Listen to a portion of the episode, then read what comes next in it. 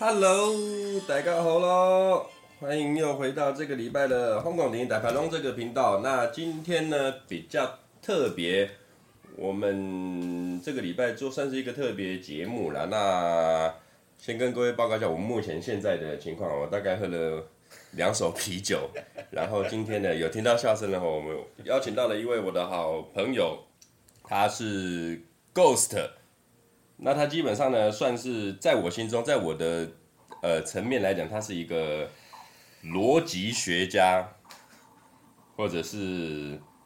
呃，分析师等等这些，他在我人生中是算我一个很重要的朋友。那其实这一类似这种节目，我在很久以前我就想做了，只是我一直找不到一个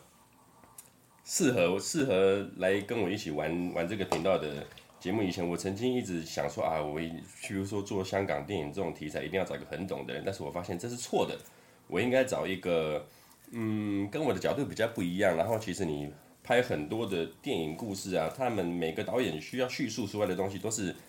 想要告诉你一个故事。那我们就来讨论这个故事会比较特别。那今天要跟大家说的故事呢，叫做《癫佬正传》，它是一九八六年上映的。那在那个时候呢，是尔冬升导演他的第一部作品。那主演的角色呢，就是有冯淬帆啊、叶德娴、秦沛，还有周润发跟梁朝伟。等等，那这一部片呢，主要是在讲说，呃，他比较比较算是在讲我们有一点精神病患嘛，或者是说精神病上的一些问题啦。那我觉得这个东西对我们目前来讲也是算蛮蛮蛮重要的一个。一个话题，那在香港，他那个时候其实也拍了很多关怀这种弱势群组的电影，只是在那时候并不是那么的，我们讲这么的大众，所以题材它在电影的放映之上，还是说来到我们台湾的时候，它并不是这么的算是大众的题目啦。但是你如果说以这一部片它的现实面，尔冬升导演他是做得很好的，那这边剧情的部分我们待会也再讲，在这边。Ghost，要不要先跟大家打个招呼？Hello，大家好，我叫老马。你的外号太多了吧。先跟大家讲一下，我们这个节目啊，现在这个环节比较特别，跟我们你们以前听到我们单口的相声比较不一样。今天我们是边喝酒边聊天，边聊天，对，所以相当的自然。然后为了开启这个话题，我决定我们先先来干一杯再说。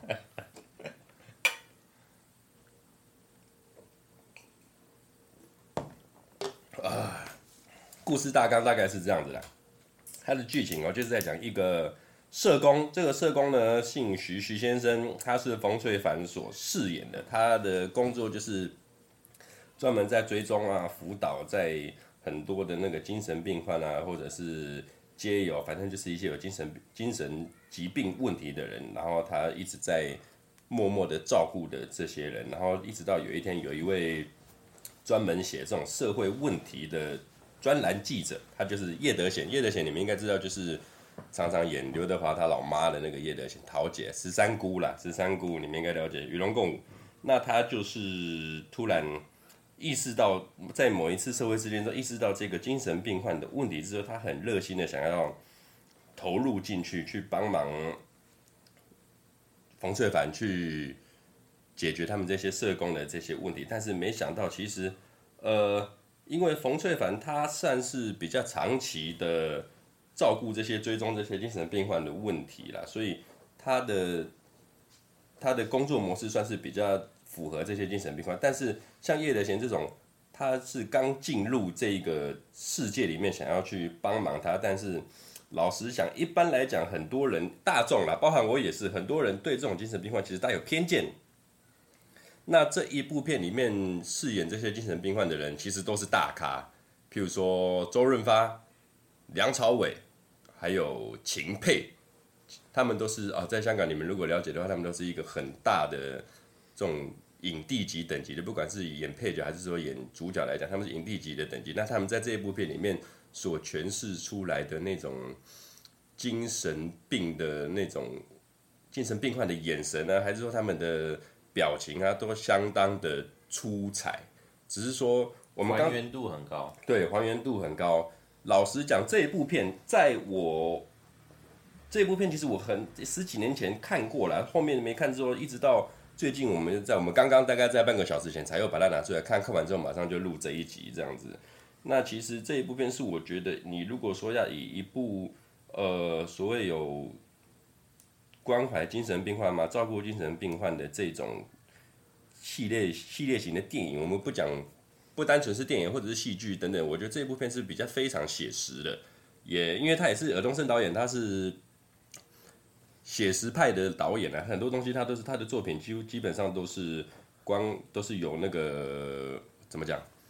现实的事件所改编的。那一直到近期，其实台湾有很多戏剧，包含像是我们《与恶的距离》这种，他也是在关怀拍摄这这一部片的作品，但是我一直觉得。呃，不是说与恶的这一种的系列拍的不好，我觉得它不够真实。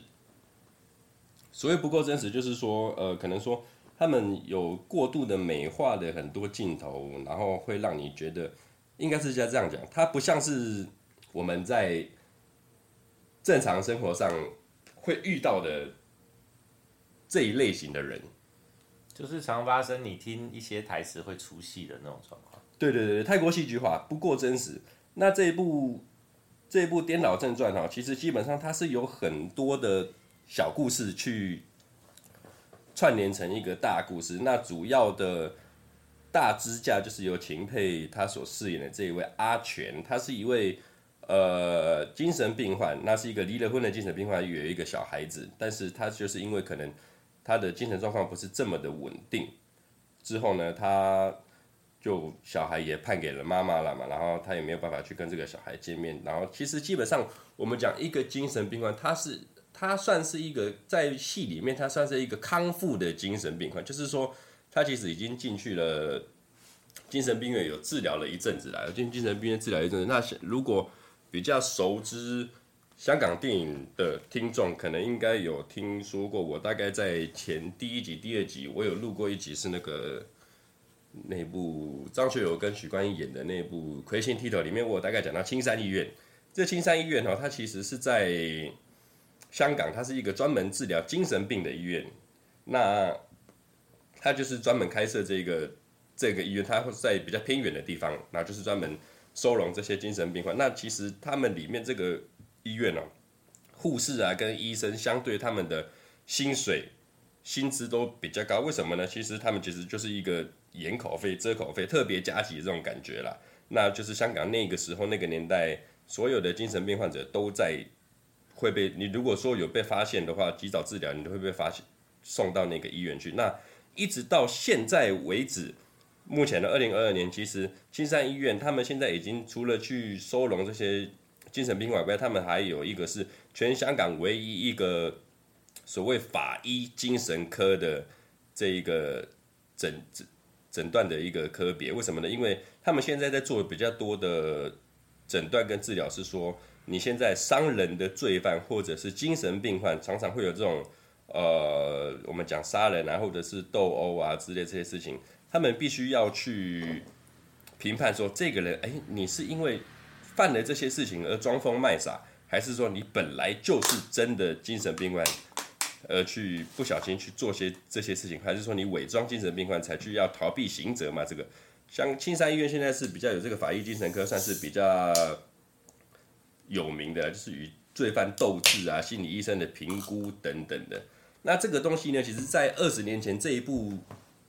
颠倒正传》里面是没有这个东西去做一个我们讲去你去评判一个精神病患的 support 嘛，也不算是。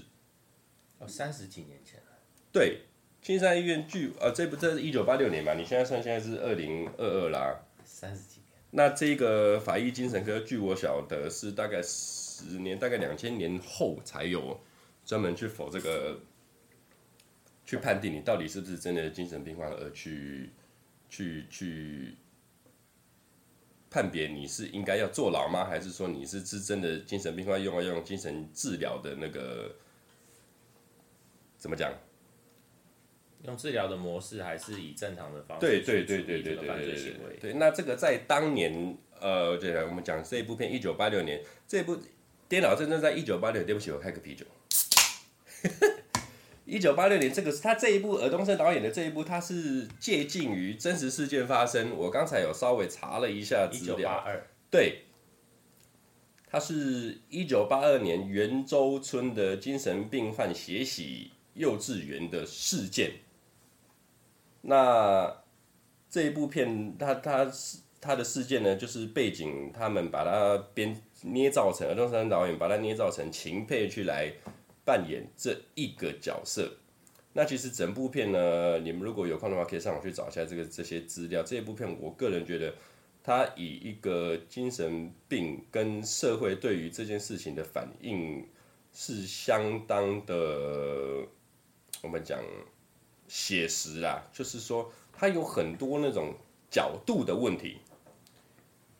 所谓角度问题，可能就是说，我们讲冯淬帆他饰演的社工。他呢，在我的心里，我觉得他是一位非常伟大的，就是他可能他为了每个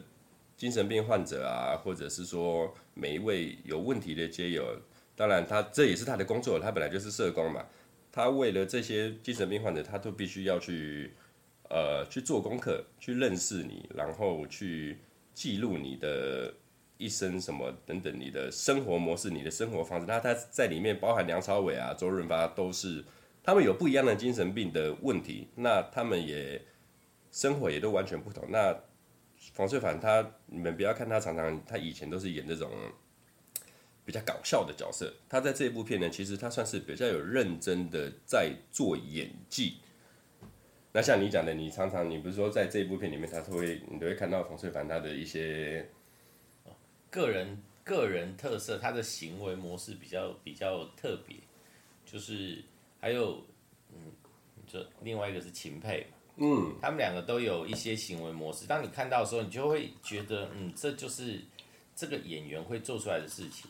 那在这部片里面，另外两个，比如说不管是周润发还是梁朝伟，反而就，嗯，他们就是一个，因为那个年代他们也才，呃，可能对台湾人来讲，那个时候他们也才可能刚出现在荧幕上，所以我们对他们的印象反而没有那么深，不是这么的深刻，对，而且他们的。这样看起来，他们的行为，他们的行为模式反而没有他们的特色，就是、呃、这些老香港演员都是有一定程度的水准。啊，虽然说这部电影在三十几年前，但是其实用现在的角度来看，这个社会议题没有被处理掉，不管是哪一个国家、哪个社会都是啊。它不会有 ending 啦，就是这是一个无解的问题。像我们在片中，你如果有看的话。基本上我这个我们这个频道以前我在讲解有听的习惯的听众都是我都知道我是不太暴雷的，但是我们目前这个这个环节我姑且把它定名为最聊电影，醉是酒醉的醉啦，就是 因为其实很多人拍呃录题材，我我现在比较趋向的是我们很每个导演他在拍摄一个故事拍摄一个电影的时候，其实他都有想要带出的东西，那我们就把他带出的东西。想要表达出来的东西，我们来做一个呃套在我们生活上的讨论嘛，我们生活上生活之类。那这个醉聊电影就是我决定，呃，老实说，其实我们我跟 Ghost 老马，我们是个酒友啦，我们大概喝了几年来着？十十年十几年有了。对，我们 我们不见面的时候不喝酒，但是我们不是说因为要见面而喝酒，而是我们。见了面就不小心会喝酒。对对对对对对对对，类似这个概念。今天本来没有要喝的。这一集也不应该是在今天录的。其实我们本来有计划在这一集大概在两三个礼拜后录，但是下午刚才不小心喝了点酒，所以就决定这样录了。好了，回回归言归正传，反正影片的开头就是在一个鱼市场里面，然后梁朝伟他是饰演一个怎么讲不善言辞吗？行为表达有问题的，对，行为表达有问题，那他也不善言辞的一个，呃，算是一个，反正就是反社会、非社会的人格的现象了。然后他就是不小心的，当然他是一个反社会的人。那你一个正常的，我们老师讲了，他会，我们遇到这种人，当然是趋之避凶嘛，当然会去躲啊，会去什么。那但是你如果作为一个正常人，以我们以一个精神病的。患者的角度来讲，我如果去太呃抗拒你嘛，太逃避你，反而会去增加你的兴奋。如果就梁朝伟角色来讲，其实应该很直单纯一点讲，就是他是一个心智完全不成熟，他也许只是五岁的心智，他想要的就是玩，他想要干嘛就干嘛。所以你知道，在菜市场里面，一个人他充满了鱼货、菜刀什么那样的状况，你一个成年人，但是你用五岁的心智、五岁的行为在行动的时候，别人看你就会是一个很奇怪的状况。然后市场里面人当然就知道他本来就是个对老摊贩的话，就知道他是他是有状况的。但是你与顾客的情面之，他不晓得这种人是这样，他当然会。过度放大去检视你，用放大去镜去检视你。那但是这一幕，我个人觉得非常深刻的是，就是其实这一部片是八六年的时候，梁朝伟他才刚进入，呃，我们讲从 TVB 他们金牌五虎将的时候，跟刘德华他们，他刚跳出来决定，呃，往都慢慢的往电影界发展之后，梁朝伟才开始演电影没多久，但是一直到现在，从当年到现在这一部片的时候，我就感觉到，其实梁朝伟很多人都说他的演技，并不是用。哦，我们讲台词吗？还是说去说话来去代表他演？其实我们刚才我讲的这个片段，你们到时候去看啊，短短的三分钟到五分钟，其实梁朝伟他一句话、一个台词都没有，他就靠他的表情，靠着他的眼神去诠释一个呃心智不成熟的精神病患。那我觉得梁朝伟他在这一部片里面就是。虽然他的镜头不多了，但是他非常的已经带入那个角色是很厉害的。那这个时候就是梁朝伟，当当然他在市场里面就是出状况了嘛。那这个时候就是冯淬帆，他就有在这个时候刚好就跳出来去用他的神的专业，呃，或者是神逻辑嘛，这算神逻辑，也不算是神逻辑，就是用他社工的专业。他用一个玩的方式，用一个玩的角度去把梁朝伟带出那个危险的险境里面，也不算是险境，就是美化了这件事情，也不算美化，解决这个事件，解决了这个解决了这个事件。那这个时候，其实社工的角色就非常的重要。如果说今天我们在刚才那一件事情，因为是其实是老实讲是警察先到场的，那警察如果没有先没有冯社长没有在那个状况先到场的话，其实老实讲，或许梁朝伟就会在那个时候被警察伏法，甚至射杀都有可能。那社工这个问题，其实我不晓得台湾的社工是。这个可能要去做一个功课啦。台湾的社工的关怀的这一部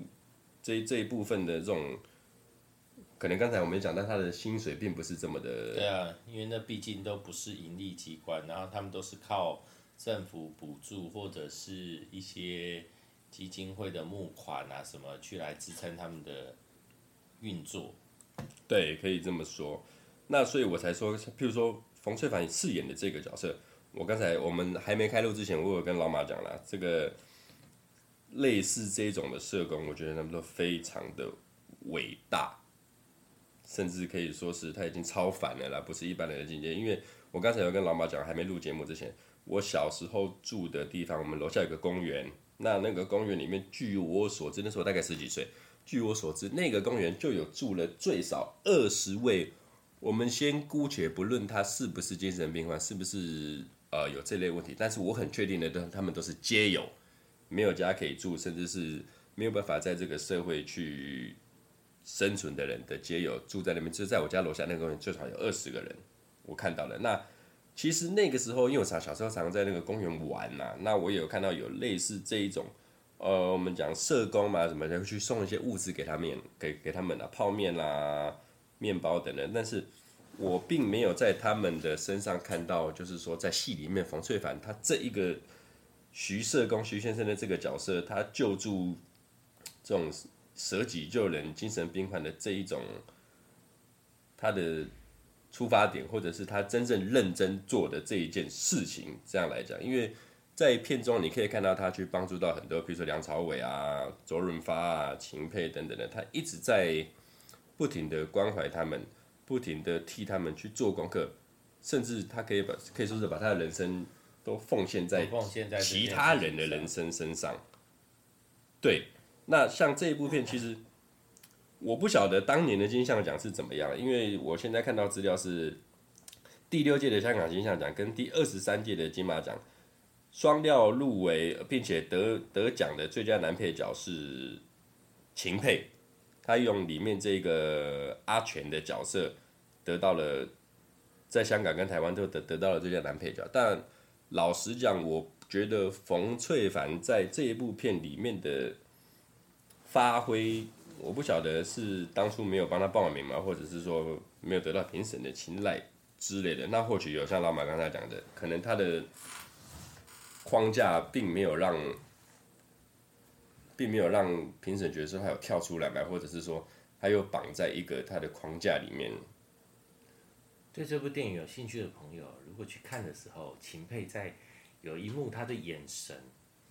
就光那个眼神，我觉得就够了。但他那个时候在吃鸡啊，那那个吃鸡是什么样的吃鸡？你们可以自己想象一下。大吉大利，今晚吃鸡，不是那个吃鸡，跟我们现在讲的吃鸡落差很大哦。但是那个时候，那个当下，那个剧里面，他就是在吃鸡，他的眼神，就像我们刚刚讲的，呃，台湾到目前为止跟香港不不遑很多，不妨很多这种有在拍摄这些。讨论精神病患问题，对社会议题的这些电影，那我个人觉得很多很多的演员呐、啊，他在饰演所谓的我们这个我是有一个精神病的问题的人的话，很多人他都会让你感觉上啊，我演这个精神病患的角色，我释放出来信息，我观众看到，包含我自己看到了，你会觉得说，哎，这就是他在演一个精神病患。他就是在饰演一个精神病患，但是在这一部片里面，我们譬如说讲秦沛，或者是周润发、梁朝伟，他他给我的感觉就是，我不是在演一个精神病患，我就是一个精神病患。我的那个饰演的诠释角色代入感，就是他不会让你感觉说他其实是在扮演一个精神病患，他的用力会过多过猛，其实没有，他们是真正的呃。像你刚才讲的，我们说在台湾呐，甚至我们目前在社会上、在路上、在你的生活上会遇到的，其实说真的，目前以我们台湾现在社会也有很多类似这种所谓精神病患啊，或者是说很多有无法控制自己的行为，但是他不一定是会伤到你的，他只是在他的他做他觉得正常的事情，但他所做的事情，其实对我们来说，一般人来说，他是极度的不正常。对那也就是因为他觉得很正常，所以他做起来非常的自然，非常的轻松，非常的平常心。在那样的状况下，才会表示出这个人的心态，这个人的这个人的精神状况是有问题的。他们就是有办法把那个平常心表现出来，就是吃鸡跟吃白饭的状况一样，就是他的心理状态是那样，他才有办法。把那一幕演的那个眼神，才有办法那么的、那么的让人觉得这真的很棒。就是应该是这样子讲了。我们目前看到的所谓，呃，我相信你们都在路上一定都会看到，甚至是台北市信义区、大安区，一定都会有所谓的街友。那老实讲，你在他的生活，那个是他的生活，他的社会。那在你心中，你可能就我们一般人看到他，一定就是会去躲他一下，甚至说是说我不打扰你，你不打扰我的这个感觉。那我在这边看到的是，呃，叶德娴。我们讲叶德娴这个角色，他在里面戏里面，他是一个社会记者，社会新闻的记者。那他就是在某一次的事件中，发现了黄翠凡他的这个社工的角色，他就觉得，哎。哇，我是在写社会新闻的。那你是一个社工，那我觉得我或许可以帮到你，甚至说你也，我们换个角度讲，其实是他一开始的讲，干让让我的感觉，他是想要互相利用，嗯，就是说啊，我可能在你身上，我可以得到很多的素材，很多的新闻，我就可以写我的写作嘛，我的记者报道这样子。但是我个人觉得啦，叶德娴他在这一部片里面的。我们讲他的角色，以我个人的认知，那这部片我觉这我是觉得叶德娴演得很好，因为他让我讨厌，也不是说讨厌啊，呃，帮倒忙吗？就是我们对社会公，呃，什么那什么，对记者这个职业的反思，他们的言论自由到底要到多自由？你的言论自由是不是会伤害到其他人？就是会产生帮倒忙的情形。他的应该是这样讲的，在故事里面，他一直想要跟着冯翠凡去帮助冯翠凡的病人，就我们刚刚讲梁朝伟、周润发这些秦沛等等。但是他呃，应该是讲他的心态，他并没有像冯翠凡说，我是站，因为冯翠凡他的社工的角度，他是以我以站在我是一个精神病患的立场去帮助你，但他并没有角度，并不是分析的这么清，他一直觉得说。啊，以我社会记者的身份嘛，我用我的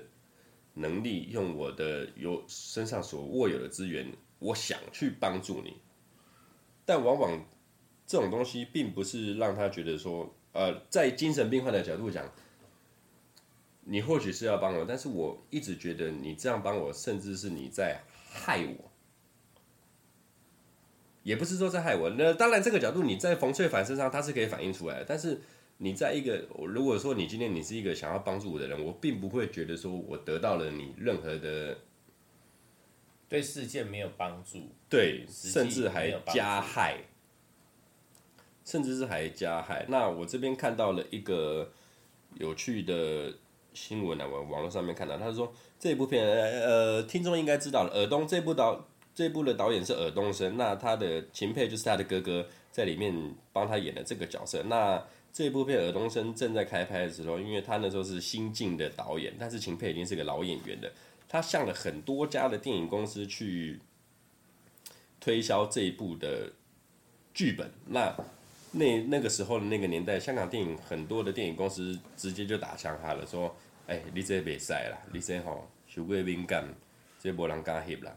一直到秦沛把剧本拿到了当年。算是新奇之作，德宝电影公司，德宝电影公司就是卷毛陈建勋啊，他有在里面也有嘎一脚。陈建勋跟洪金宝一起合作在嘉禾旗下的一个子电影公司。那这部片陈建陈建勋看到的时候，就是说这种东西我们应该把它拍出来。那刚好尔冬升他是一个新人导演，这一部片也是《电脑正传》也是尔冬升的第一部作品。那。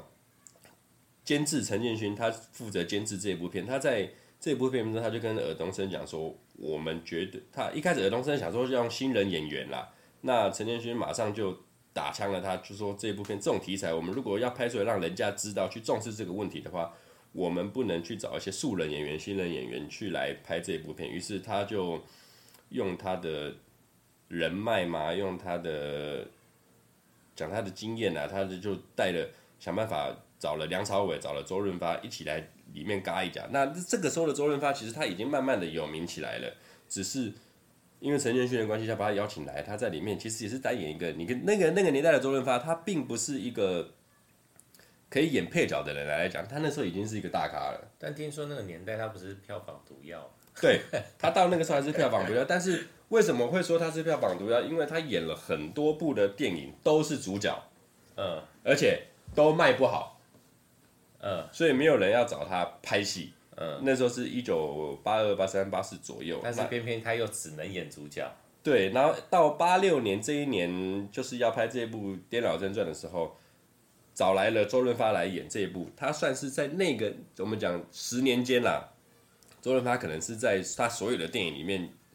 发挥的剧剧情、发挥的角色，呃，我们讲时间啊，就是一个配角了。他并不是在这部片，并不是饰演一个主角。但是周润发在这一部片里面，他的诠释的这个精神病患，我觉得是非常的到位。突然想到一件事，赌神他有一段那个失智，那个是失智吗？啊，撞到头，撞到头以后失忆，然后行为像小孩子，就是那样的模式，跟精神病患的行为有点像，但是他的这两部片的表现是完全不一样，不一样。可以去比较一下，赌神，赌神哦，我这边看一下，赌神好像是他已经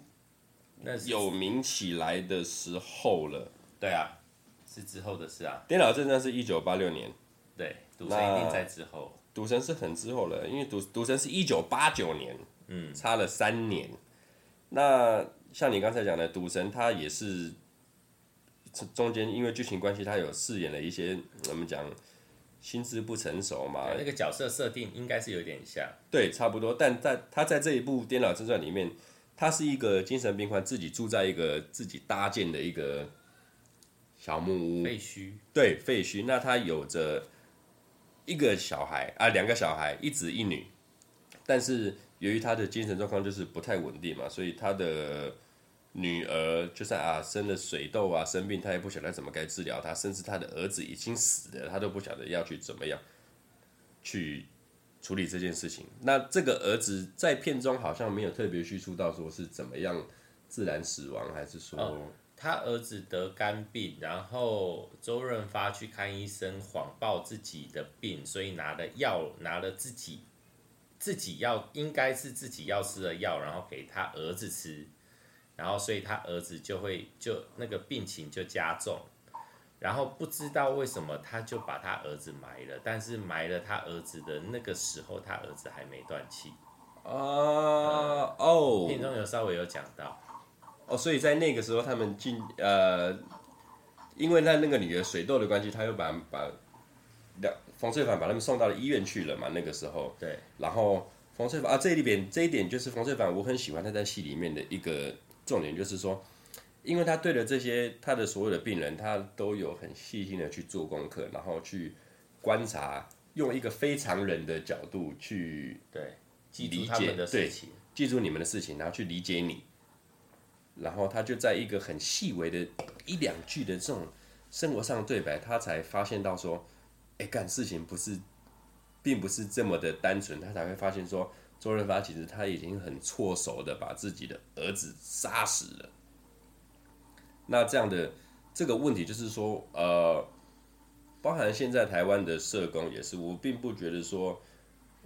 每一个社工都能做到像戏里面的这一个社工的。这种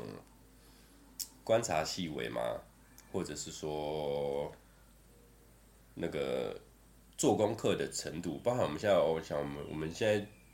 我们讲一句比较现实的，念书讲念书就好。每一个人念书做的笔记，他得出来的成绩都不一样。但是你如果要把这一套理论去放在你的工作，那社工这一个话题，我觉得是一个很可以。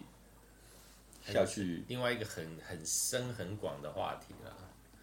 对啊，就是它不只是一个工作，它可能还是带着一点责任，然后甚至你还带着别人的生活未来，他的身身上责任很大，但是他却没有办法得到相知应，应该我们觉得应该要得到的，他只能靠着他的热忱撑着下去，而且也许啊，我们对不，我们不是社工。而且你也不能替他去打分数。我们讲说了，我们念书错了一题，错了两题，就是扣了五分、十分嘛。对啊。但是你如果以我们做社工的这一个角度，你做错了，哪怕是一丁点的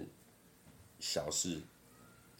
可能你错了就不是五分或者是十分。那在这一个这一种类似的情况，在这一部《颠倒正传》里面，就是非常体现的这个问题了。我可能疏忽了一个小细节，我可能错过了一件小事情，就是一条人命。对，就是一条，甚至两条人命、三条人命这一种。因为像在片中，秦沛他在为什么他会得到金马奖男配角，其实非常重要，就是他在里面的戏份跟他演绎的这个阿全的这个精神病患。老实说，他是一个，他自认他是一个已经康复的精神病患，但在某种层面来讲，他确实是康复了。嗯，的确，就是说，呃，我们讲你那个开关，你麦可以个二十六，他其实就是一个正常人，但在正常的前提之下，就是说，哦，我们要去阶段性的跟时间性的，时间到就要去服那个精神病的药之类的，这样子可以去得以控制他的情绪，控制他的思考，控制他的病情。那在故事里面，就是因为秦沛他可能忘记了他吃药的时间还是什么，然后再加上一些外力的因素，可能是呃，我要帮你，但是并不是真正的帮助到他之后，因为通常这种精神病患者呢，他会有一个幻听、幻视，嗯的这一种发病的状况，对幻想的情况之下，然后呃，在他发病的时候去做出很多不该做的事情。那就像我刚刚讲，为什么我会觉得这部片《叶德娴》里面这个角色很坏？因为他对我来讲，他就是一个间接的凶手。怎么说呢？因为他在片里面，他就是原木，他觉得啊，秦佩这个人是我必须要帮助你，我也很热心，我用我的专业去来帮助你。但是他在他的报纸上面呢，就刊登了啊，我们要去关怀这个所谓的精神病患，要去关怀你。然后他还把他的照片给登了出来。虽然说要打了一个很简易的马赛克，但是你正常人一看就知道，妈的，这个人就是我的厝边嘛，就是我邻居嘛。那我看到你妈。你整天在我们这个社区里面发病，那哪一天我如果作为一个正常人的话，你出来要砍我吗？这样我怎么我怎么受得了？所以这个邻这些邻居，他有一个算是街访会啦，互助会，互助会，那自以为正义，我这边可以把它讲成自以为正义嘛？对，可以这么说啊。街坊邻里约了一群，那十几个人、二十几个人，拿着木棒、扫把等等的，就要去把秦沛赶出去。赶出去这个社区，但如果说这件事情叶德娴没有去做这件事情的话，老实说，秦沛他就是住在住在那边，我也没有伤害到你嘛，我也没有去去得罪到你，甚至我看到你，我都还避着你，我还躲着你，那就因为你把他登了报纸说我们这个社区里面，我们这一栋屋村里面住了一个精神病。那我们就要去想办法把你赶走，然后去而导致，因为戏里面就是说他们在去围剿他们家的时候，秦佩的妈妈到了现场，想要去阻止这件事情，但是在秦佩的眼里，他就会看到他的妈妈受了伤害，难受伤害。对，那其实以当下的角度，如果是我，我是一个正常的角度，我有没有精神病患？我看到我自己的亲人举凡我妈妈。啊，还是我的儿子女儿被为难的话，我一定是要去保护你的。何况我今天是一个有精神状况的人，所以秦沛他其实就拿了两把菜刀，他就冲出去就杀了。那你要说他是凶手吗？我并不觉得，我反而觉得真正造成这件事情的凶手是叶德娴饰演的这个记者。那叶德娴，你你觉得？你觉得他他这件事情他是正确的吗？或者是说，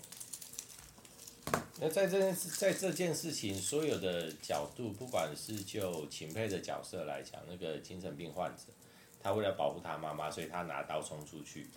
不管是是那个街坊邻居为了要保护他们的自身安全，他们做了这样的比较激烈的行动，然后还是在叶德娴的角色，他是一个社会专栏。社会问题的专栏作家、记者，他以他的方式来想要让这件事情大到让大家都看到，让大家都重视到这个问题。大家的出发点都是好的，问题是你的行为，你你你的选择到底有没有，到底对不对？就是所有一切都是好的想法的出发点所造成的行为，然后就造成了最后的学习幼稚园。啊，对。但讲到你讲到学习幼稚园里面有一幕，我觉得那个老师，幼稚园的老师，当秦沛杀进去那个幼稚园的时候，我觉得那个老师的处理，他的演技相当的精彩。就是说，呃，他很镇定，而且他的我们讲 EQ 吗，他这个算 EQ 吗？呃，这个演技是演呃戏里面的演技，戏中戏啦，戏中戏的部分。他他这个演员发挥在戏里面的。那个角色是非常好，他很尽责的去保护到所有的学生，然后用一个最安全的方式把那些小朋友啊都把他送送送到安全的地方了，这样子。那这个这这这这个女生其实我到现在我忘记她的名字是什么，但是她其实也在香港很多的电视剧里面都有出现。嗯都有出现，那里面最经典的对白就是秦沛她的有杀无赔啦，她就是一整个晚上都在念有杀无赔，一直在杀人。那其实这一部片哈，就我们刚才讲的，他有在影射一九八二年那个幼稚园的命案嘛。那这个时候，电影公司在在替这一件这这部电影去做宣传，所以我这边看到他说，电影公司有下一个 slogan，我念给你听：每二十个人，其中就有一个是癫佬，嗯，包含你周围的亲友都有可能是，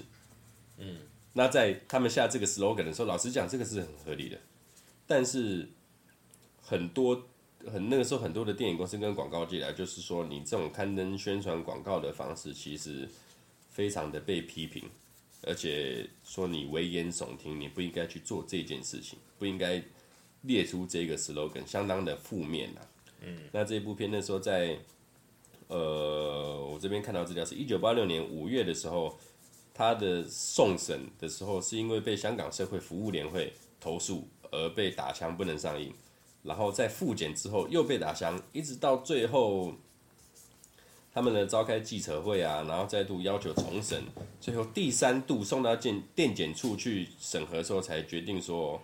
呃，有关部门可以宣布电影它可以。放映，但是你必须去分级，他那时候都有分级嘛，辅导、辅导级、限制。其实这部片他们的分级制度是非常的明显的，那也相当合理。因为老实说，这部片的议题是，我觉得在那个时候的香港也好，或者是到现在，其实拍的没有人，没有太多人敢去拍摄这一部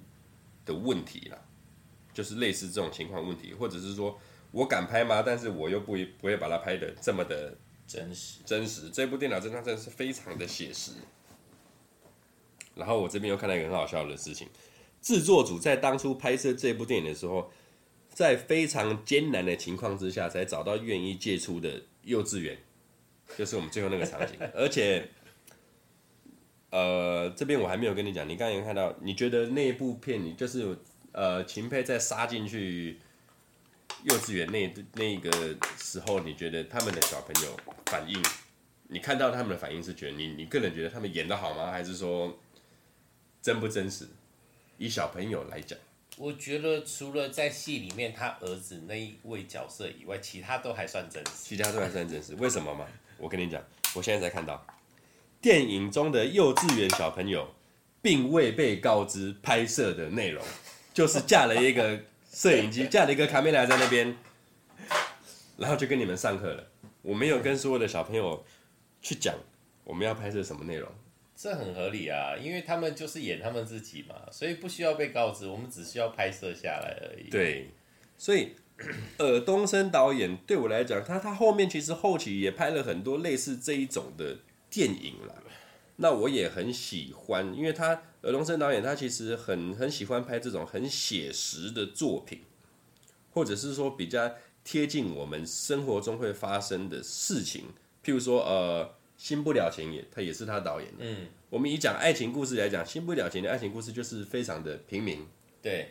没有偶像，没有什么，就是刘青云、袁咏仪，我们长得也不是特别帅，也不是特别漂亮，但是我们就是这样子。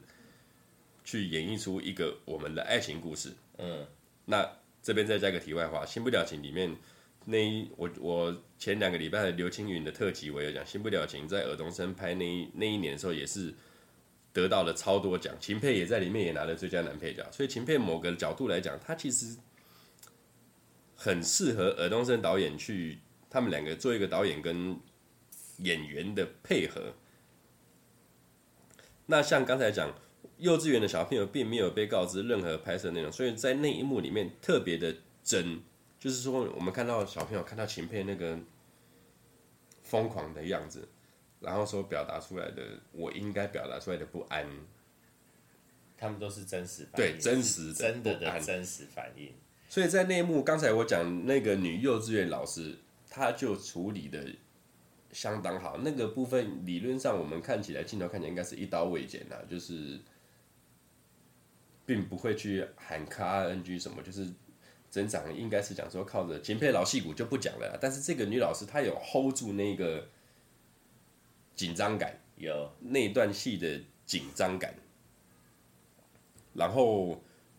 她很顺利的去解救这些小朋友之后，那当然其实后面其实也没有也不算完全解救啦，然后之后等警察跟社工啊、记者冯翠凡他们都到现场的时候，其实老实说，冯翠凡这个角色从头到尾，我个人觉得是非常悲情的英雄。嗯，他亲手他在那个时候了，他亲手开枪杀死了他自己看了很久的病人秦沛。那到影片的最末端的时候，他又。被他看了很久的病人，就是梁朝伟饰演的这个病人，被梁朝伟给砍死了。那然而这这一连串的事情，你应该在故事里面的发生两天里面，就是在以以戏里面的时间线啦，就可能是两天发生，两天内。那其实前后一天而已。对，就像我刚才跟你讲的，我不认为一个人的心理素质有办法强到像他这么强，就是我能够。在我短时间，我杀死了我自己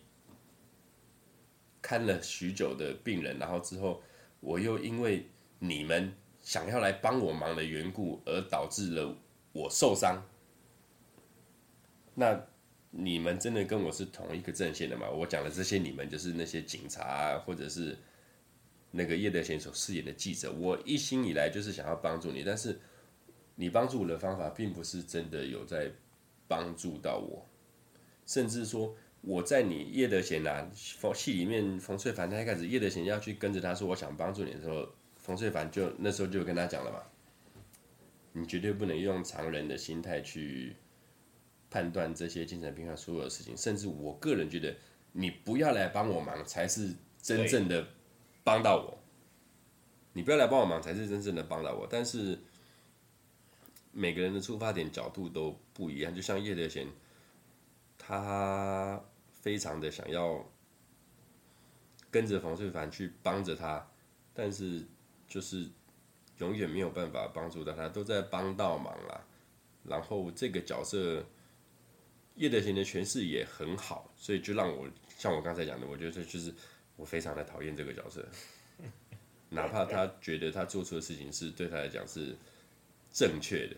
但是就像以我们来讲，你在。生活在路上，你去东区逛街，你去搭捷运什么的，你一定都会遇到。你回头看，我这个人啊，就是在边做捷运喃喃自语什么，你一定会遇过这种人。那你会想说，当然我们没有义务要去帮助他啦，只是说，一般人看到他都是会避开，无视避开。对，那反而我个人觉得，我去避开你，我不要去打扰到你的生活，这样我才是在帮你吧。嗯，某个角度上来讲，这样我才是在帮你吧。那你所谓的他在开啤酒，他在开啤酒，喝完了。对，我能不能帮助到你，取决于我该不该去干涉你的生活。嗯，就像秦沛，我们讲他在戏里面，老实讲，没有人去干涉到他的生活的话，他或许。十年来、二十年来，甚至他未来的二十年，这个社区就是这么安逸的过下去，并不会有这么多的到他后面去学习幼稚园这么严重的事情发生。前面有讲过，秦沛在里面饰演的角色，他其实是个康复者。那既然被设定为康复者，表示他其实病情已经有一定的好转，他已经在过正常的生活。他为什么会复发？都是因为外在的理由跟条件，他遭受到很多社会上的压力，所以让他复发了。所以这到底是谁的问题？其实这个他这一个桥段，我个人非常的有有感觉。这个是我刚原本开录前我想跟你讲的，但是我决定把这件事情放在现在才讲。我刚才没跟你讲。因为我们其实，在开录前我们就聊很多了，所以才决定要马上录。聊到要录这一集。对，其实我以前有一位朋友，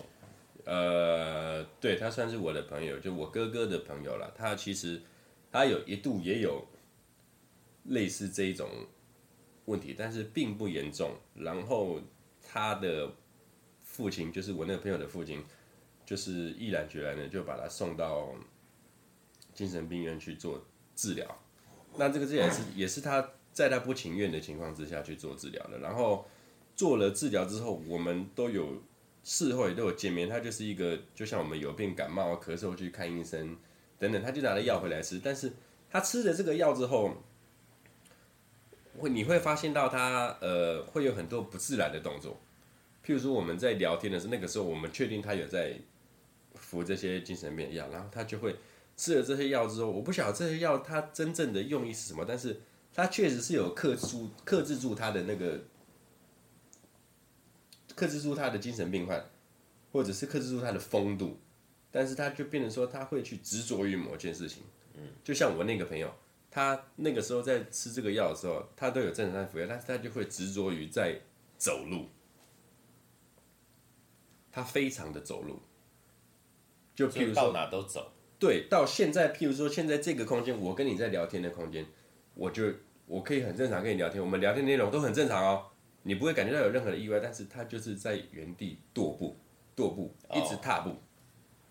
就他执着走路的这件事情。对，但是他的思维是清楚的哦，嗯哼，他的脑袋那时候是非常清楚，是完全是个正常人，但是他就是在原地一直踏步，一直走路去跟你喝酒，嗯，跟你吃东西，跟你聊天，他就是一个正常人，嗯，那这种东西我觉得可能尔东升他有去研究这一块，嗯，所以。一直到，譬如说我们在吃药，在什么样子，秦沛他就会去执着于，像你刚刚讲的，吃鸡、杀鸡，嗯，他就会有，他执着在杀鸡，嗯，但是某个角度来讲，他在发病的时候，你就让他去杀个鸡嘛，你就让他去杀个鸡，其实他就没事了。问题在于你是旁人在看，因为杀鸡这件事情。本来就不正常，不太合理，没错，不太合理，不太正常。所以如果说你是本来就是卖鸡，你杀鸡很合理，你在执着的时候你去杀鸡，大家觉得很合理。但是你平常是一个普通的上班族，然后结果你开始有一些什么状况就开始杀鸡，那这件事情本来就不属于正常。那不属于正常的状况下，别人就会觉得不合理跟不对劲，就会想要改变你。所以他妈妈，他妈妈把他关在他家，让他去杀鸡啊。所以，我并没有角度来讲，他妈妈做的是对的。对，但是他妈妈做的是对的，他把他关在他家里面，不不让他跟任何人接触，就让他去杀鸡。但是，就像我还没开录之前，我跟你讲的，他算是助纣为虐吗？也不算是助纣为虐，啊、就是就是像他是一个，譬如说我们在带小孩，我儿子现在两岁多了，他有时候也会很欢什么的，欢你又没有办法去治去跟他讲道理的情况之下，你只能去顺着他。嗯那我们讲，你顺着小孩也好，或者是说顺着精神病患，顺着他的意思去做的时候，呃，我目前我没有一个真正的答案，我是在帮助你吗？还是说我在加害你？嗯，我到现在也得不到一个答案，包含精神病患，包含包含带小孩也好，不光是我儿子，嗯，因为很很多人都说这么习惯就是从小养起的嘛，对啊，从小就是你那么。你就是要教啊，你救着他，你救着他，还是什么之类的？以后就这样啦。对，那问题是很多人没有发现，你当下，譬如说，这是一个小孩在欢也好，或者是这个精神病患他在哑起来的时候，你不去助，你不去救着他，那后果，小孩来讲，小孩顶多就是哭一哭，欢一欢，打一打就算了。那我们讲一个真正的精神病患者。你如果不去顺着他，不去救着他，之后发生的事情更严重。对，可能会更严重。那呃，我到底我现在没有一个答案，就是说我们真的要帮你吗？或者说我要顺着你吗？还是说我要逆着你吗？我那我用片中的另外一个桥段来讲这件事情，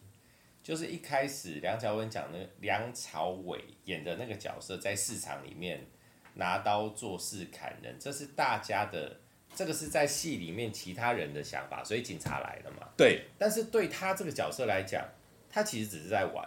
哦。对嘛？所以冯翠盘后面进去的时候，从包包里拿了一把塑胶刀，所以他们在做事对。跟他对招。他是对招嘛？对招、解招、拆招之类，然后后来才有后续的发展。所以，你有没有办法？其他人都是误解了他到底在干嘛。对，所以当你误解了对方到底要什么的时候，你当然不能帮他做决定啊。是，对啊。那如果说我们往后面讲，如果那个秦沛他杀鸡只是很单纯的疏解释放，他就是杀鸡，因为他年轻的时候就是卖鸡的嘛，对他来说这个就是生活的日常。对，那他做好像是好像是我做这件事情，我就可以得到一个舒缓，啊，因为这是他曾经的工作。嗯，那他这样做了，他得到舒缓，但是就别人来看。这很不正常啊！你每天在家里掐死两只鸡，这很不正常啊！确实，所以这个就是很单纯的观念的冲突啊，不理解啊。问题是没有办法理解啊。对，应该是说，呃，这部片是一九八六年拍的，一直到现在目前二零二二年了，包含你去年贾静雯他们拍的《愉悦的距离》，我刚刚一直在讲，到现在三十年了，这一个问题一直在发生，而且它是。无解的，那我不觉得说这件事情，甚至在二十年后，这件事情也是不会被没有解答的。嗯，确实是没有解答的。那只是我看完这部片了，看完这部片，我自己学到了很多，就是说，呃，不管这个人到底是不是小孩子，或者是他是一个精神病患嘛之类的，我们永远不要用我认为对的事情去。去帮助你，哪怕我觉得是对的事情，我可能都会去伤害到你。对，或者是说我可能会去帮到忙，对，等等之类的。但是你说真的，你要去到现在目前为止，你没有一个人是完美的。你要一个人他去站着你的立场，我讲的是你站着另外一个，譬如说一件事情又会正反两面嘛，那你有没有办法去站住反面的立场去？解决这件事情，去观察这件事情，我相信很少有人做得到。那更何况是你要去以反面的角度去思考，这一个是不正常的人，这一个是呃精神状况有问题的人，你要去思考他吗？你要如何去思考这种东西？呃，老实讲，片里面的冯翠凡他应该有做到百分之七十分、八十分了，但这种东西对我来讲已经是已经已经是满分了。已经算是满分了，但是，嗯，我并不觉得以现今来讲，或许有啦，很多，或许我们在台湾很多很努力的社工，这是我不晓得的，我也没有去认识的。或许有很多的社工都像他这么的优秀，我觉得应该是有，有，一定有。但是，到底是什么样的方法能够去帮助到他们吗？这点我觉得是大家可以，大家能不能同理他们？就是知道他们的处境，能够谅解，不要用那种歧视的眼光去看待，用正常平常心，他们就只是另外一个个体。戏里面有一段，他大概有讲到，现在社会上大部分都是所谓的正常人，少部分在我们看来是不正常的，所以我们会投以异样的眼光，有人会觉得可能会排斥，或者觉得危险，会有什么疑虑。但如果今天反过来呢？你是被看待成不正常的人呢？你会怎么想？但是，对，这是一个角度。但是你这种有点第三方角度，因为我的不正常不会让我觉得我是不正常的。你不会知道自己不正常啊？对，我是被你觉得我不正常。对啊，我是被你觉得我不正常。那当我被你觉得我不正常的时候，我不会去发现，你会发现我的不正常。那。你要躲我吗？或者是你要关怀我吗？我觉得这是一个问题。如果我今天是一个不正常的，当然这是以我角度，你躲着我，你是在帮我。但是有人会觉得你是在排挤我，也有这个可能，就是看你的精，因为我们讲的精神病患，他其实有很多不同的层面了。像梁朝伟，他在剧中就是一个呃小孩子的未成长、未未心智。不健全也不是不健全，就是未成长的一个成年人。那像周润发嘛，他可能就是一个我们讲不得志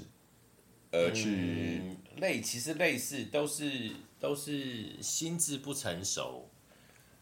对，只是说一个行为模式比较完整，一个连话都没有办法讲。对对对对对对对的落差而已。那其实你以一个社工，比如说像。冯翠凡他去对付梁朝伟的方式就是我跟你玩，我跟你玩就可以去解决这件事情了。对。那周润发我可能我对我不能跟你玩，我必须要，呃，跟你演戏吗？我，就稍微成熟的方式去跟他讲道理。虽然说他比较不能接受，但是他所面对的事情，其实都是我们成年人在面对的，可以理解的。对对。那包含像最后他在处理秦沛的整个事件，我觉得到时候各位听众你们去找这一部片，而且我强烈的要呃不是要求啊，去推荐你们要听的时候。包含不不一定是这部电影啦，每一部的电影，包含我们讲香港片，我个人觉得你们就要去找原音，广东话、粤语的来听，或者是说我们讲美国片，你不可能你去看《复仇者联盟》，你要去看一个中文配音还是什么的，你就不会有那个感觉嘛？啊，美国队长、钢铁人，我们要上了，这样子不行。任何的电影，我们就是要找它的原因来看，不是说配音不好，情绪表达才会到位。对。不是说配音不好，像我们以前老老实讲，我以前刚看香港电影时，我也是看台湾的电影电影台啊，卫视、龙翔、东森，他们也都是国语配音啊，还有台语配音的。对，周星驰，周星驰他的那个配音员，那么石斑鱼石老师，哦、以前我真的觉得他就是周星驰。对啊，一直到我长大之后，我才发现靠腰，周星驰是讲香港话的，那就不会讲国语啊。但是石斑鱼他对于这个配音就有他的一个诠释的模式。我觉得他好厉害，但是一直到我后面开始，我又去找周星驰原音的演绎方式，我觉得好多东西是不一样的，对，非常的不一样。就像我曾经拿、啊、这这是犯法的事情，我曾经下载过《变形金刚》第三集，当年 Fussy，我不知道你们用过 Fussy，我用过下载不少 A 片，那个时候你们用过 Fussy？我比你老，当然有、啊。干的是 Fussy，我下载了一个变形金刚下来，我下载很久，那个时候一个多小时。下载下来之后，他跟我讲国语，柯博文，我们现在要上了，这样子。对，卡介一下，刚才我们去聊聊，喝太多啤酒了。反正就是看电影啦，不管你看任何哪一国的电影，就是我个人推荐一定要去找原音的来看。这部《电脑正传》，你一定要去看原音的。那这部我刚才看了一下哦，它的票房当年在台湾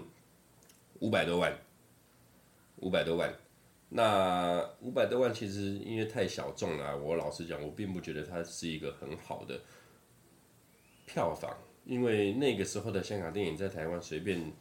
我们讲《英雄本色》，《英雄本色》那个时候也是同年，也是在八六年的，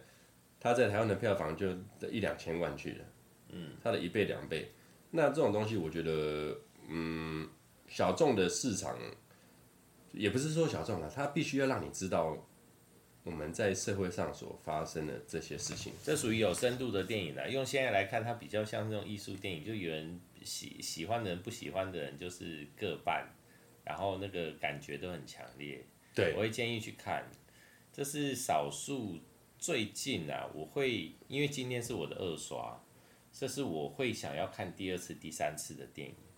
因为它的能量蛮强的，可以让我们看到一些可以。我就学到一些东西了，学到一些东西，思考一下自己平常的一些想法跟看法，稍微磨一下自己，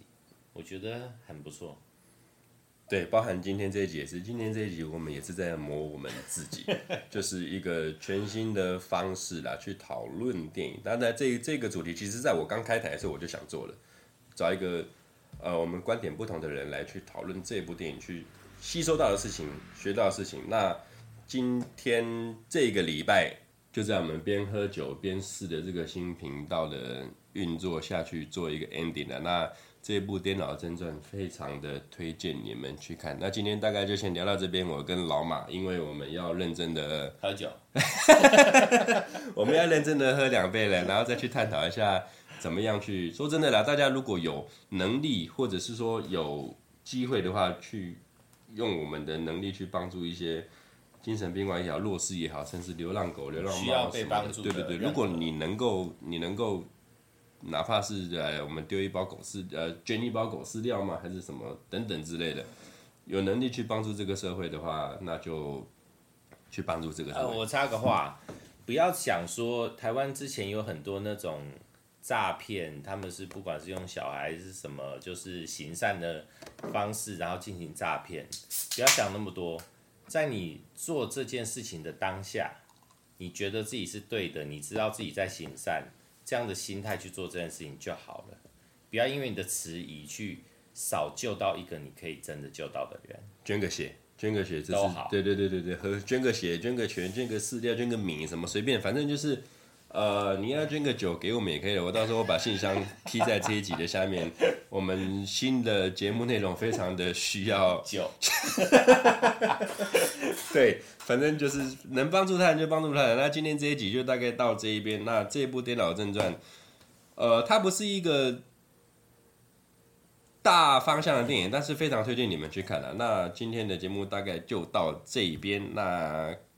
下个礼拜过两个礼拜，反正有机会的话，如果我跟老马时间敲得上，我们就是会继续玩这样的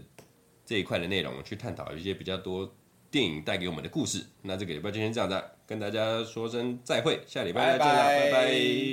拜。